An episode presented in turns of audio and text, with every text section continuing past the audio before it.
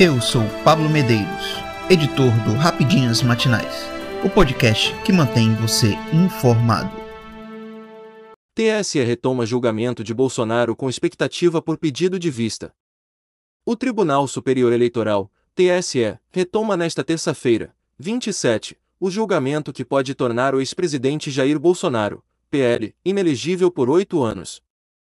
A Corte Eleitoral iniciou na última quinta, 22, a análise da ação movida pelo Partido Democrático Trabalhista, PDT, por conta dos questionamentos feitos pelo ex-presidente sobre o processo eleitoral, durante uma reunião com embaixadores, em julho de 2022.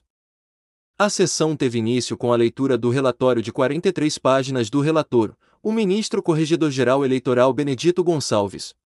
Na sequência, o advogado do PDT, Valber de Moura Abra, teve 15 minutos para sustentação oral, momento em que defendeu a ação e falou em provas robustas. Representando Bolsonaro e o general Walter Souza Braga Neto, também alvo da ação, o advogado Tarcísio Vieira de Carvalho Neto, ex-ministro do TSE, fez sustentação oral e comparou o atual julgamento com o caso da chapa Dilma Temer, em referência à ação que apurou, em 2017. Se a chapa cometeu abuso de poder político e econômico para se reeleger em 2014. O caso Dilma Temer, com todo respeito, a situação não é semelhante. É idêntica à situação. E se disse naquela ocasião, na presente ação serão apreciadas as provas conseguidas até a estabilização da demanda, de modo que é somente o rol daqueles fatos, com a exclusão de quaisquer outros, afirmou Tarcísio. Por sua vez, o vice-procurador eleitoral Paulo Gonet Branco defendeu, em nome do Ministério Público Eleitoral, MPE, o entendimento de que Jair Bolsonaro deve ser condenado por desvio de finalidade.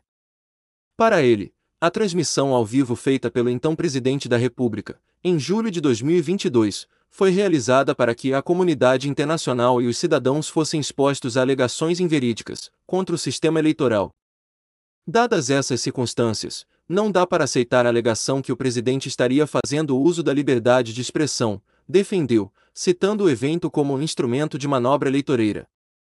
A sessão desta terça será retomada com o voto do relator, seguida pela manifestação dos outros membros.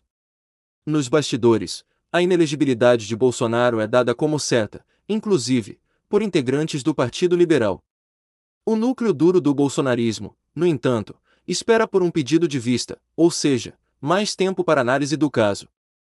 Se algum dos ministros da Corte pedir vista, o julgamento só deve ser concluído no próximo semestre além do prazo regimental de 60 dias, a outros 30 dias do recesso do Judiciário. Aliados e o próprio ex-presidente esperam que o ministro Raul Araújo Filho peça maior tempo para análise. Com isso, suspenda a sessão inicialmente.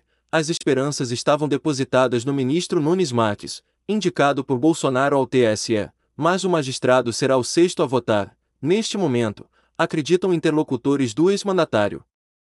Já deve haver maioria a favor da inelegibilidade. Raul Araújo, por sua vez, será o segundo ministro a se manifestar sobre o caso. Jair Bolsonaro admite que a paralisação temporária daria mais fôlego para a defesa.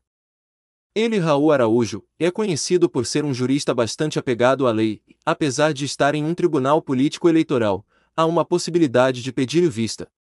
Isso é bom, porque ajuda a gente, clareando os fatos, disse Bolsonaro em entrevista à Rádio Gaúcha, na semana passada. Relator do acabouço na Câmara, Cajado critica mudanças feitas pelo Senado e Pacheco reage. O relator do acabouço fiscal na Câmara dos Deputados, Cláudio Cajado, PP, criticou a versão do texto aprovada no Senado Federal, que incluiu alterações. De acordo com o deputado, os senadores não apresentaram justificativas técnicas para excluir do arcabouço os gastos com o Fundo de Manutenção e Desenvolvimento da Educação Básica e de Valorização dos Profissionais da Educação, Fundeb, com o Fundo Constitucional do Distrito Federal e as despesas com ciência e tecnologia. O presidente do Senado, Rodrigo Pacheco, PSD, minimizou as críticas a essas alterações. Não há nada de alteração no Senado que possa gerar algum tipo de surpresa ou algo que seja inusitado. Não se tratou de desnaturar o projeto, de perder a essência do projeto. São posições do Senado em relação a temas específicos. Naturalmente, isso é próprio do sistema bicameral. Por causa das modificações no projeto, o texto precisa ser votado mais uma vez pela Câmara. De acordo com Cajado, o arcabouço deve retomar a forma como foi aprovado entre os deputados. O relator na Câmara também disse que vai analisar o dispositivo que permite ao governo federal enviar o projeto de lei orçamentária anual de 2024, PLOA 2024, com cerca de 40 bilhões de reais em despesas condicionadas à aprovação de um crédito suplementar para incorporar o efeito da inflação maior ao fim do ano. Sem essa medida, o governo teria de cortar 40 bilhões de reais em despesas no orçamento, o que comprometeria o projeto do novo Programa de Aceleração do Crescimento, PAC, que Lula, PT, pretende lançar. Por enquanto, não há qualquer garantia de compromisso da Câmara com a manutenção deste dispositivo e nem expectativa de quando os parlamentares rediscutirão a proposta. Lula apresenta novo plano safra nesta terça-feira. O presidente Luiz Inácio Lula da Silva, PT, e o ministro da Agricultura e Pecuária, Carlos Fávaro, lançam na manhã desta terça-feira, 27, em Brasília, o Plano Safra 2023-2024, que vai beneficiar pequenos, médios e grandes produtores. De acordo com o governo federal, a proposta irá estimular a produção sustentável de alimentos e agropecuária com baixa emissão de carbono. Já na quarta-feira, 28, o petista e o ministro do Desenvolvimento Agrário e Agricultura Familiar, Paulo Teixeira, apresentam os detalhes do Plano Safra para a Agricultura Familiar.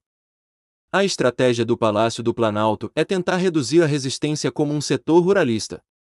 A ideia, por exemplo, é ampliar o microcrédito rural para os agricultores familiares de baixa renda e criar uma linha específica com melhores condições de acesso para mulheres, jovens e povos de comunidades tradicionais. Às vésperas do lançamento do Plano Safra, ministros se reuniram para acertar os últimos detalhes do programa. No encontro, estavam presentes o ministro da Fazenda, Fernando Haddad, a ministra do Meio Ambiente, Marina Silva, além de Paulo Teixeira. A reunião também contou com a presença de membros da Frente Parlamentar da Agropecuária, que apresentaram contribuições e demandas para o Plano Safra. Em Lisboa, Gilmar alerta contra quadrilhas digitais, e Lira faz apelo por debate justo e amplo na reforma tributária. Parlamentares, ministros e governadores brasileiros participam da 11ª edição do Fórum Jurídico de Lisboa. O evento tem como objetivo discutir governança digital e o Estado Democrático de Direito. O ministro Gilmar Mendes, do Supremo Tribunal Federal, STF, alertou, nesta segunda-feira, 26, para o risco do que chamou de quadrilhas digitais. No Brasil, quadrilhas digitais se valem da pluralidade de canais midiáticos para inviabilizar qualquer debate público. A multiplicidade encontra sentido único apenas no objetivo. O novo populismo invoca a democracia contra a própria democracia. O povo comum somente resgataria sua liberdade e retomaria sua condição de protagonista se conseguisse destruir o sistema, livrando-o assim de uma elite degenerada. O presidente da Câmara dos Deputados, Arthur Lira, PP, anunciou um acordo com o parlamento português e a assinatura do primeiro memorando deve acontecer na próxima quarta-feira, 28. Em seu discurso, Lira destacou o debate sobre a reforma tributária, que na semana de 3 a 7 de julho, a Câmara dos Deputados, democraticamente, aberta à sua população e chamando a todos, possa fazer um debate justo e amplo, para que nós tenhamos uma reforma tributária que vise facilitar, simplificar, dar mais transparência e segurança jurídica para o país. Já o governador de São Paulo, Tarcísio de Freitas, republicanos, afirmou que está otimista com as instituições democráticas brasileiras. A democracia brasileira é forte, é vibrante, ela está revigorada e a gente não tem grandes riscos. Para não fazer só o discurso, a gente tem que analisar se isso faz sentido com base nas características do Estado Democrático de Direito. O evento termina nesta quarta, em Lisboa. Eu sou Pablo Medeiros e este foi o Rapidinhas Matinais, o podcast que deixa você informado. Até mais.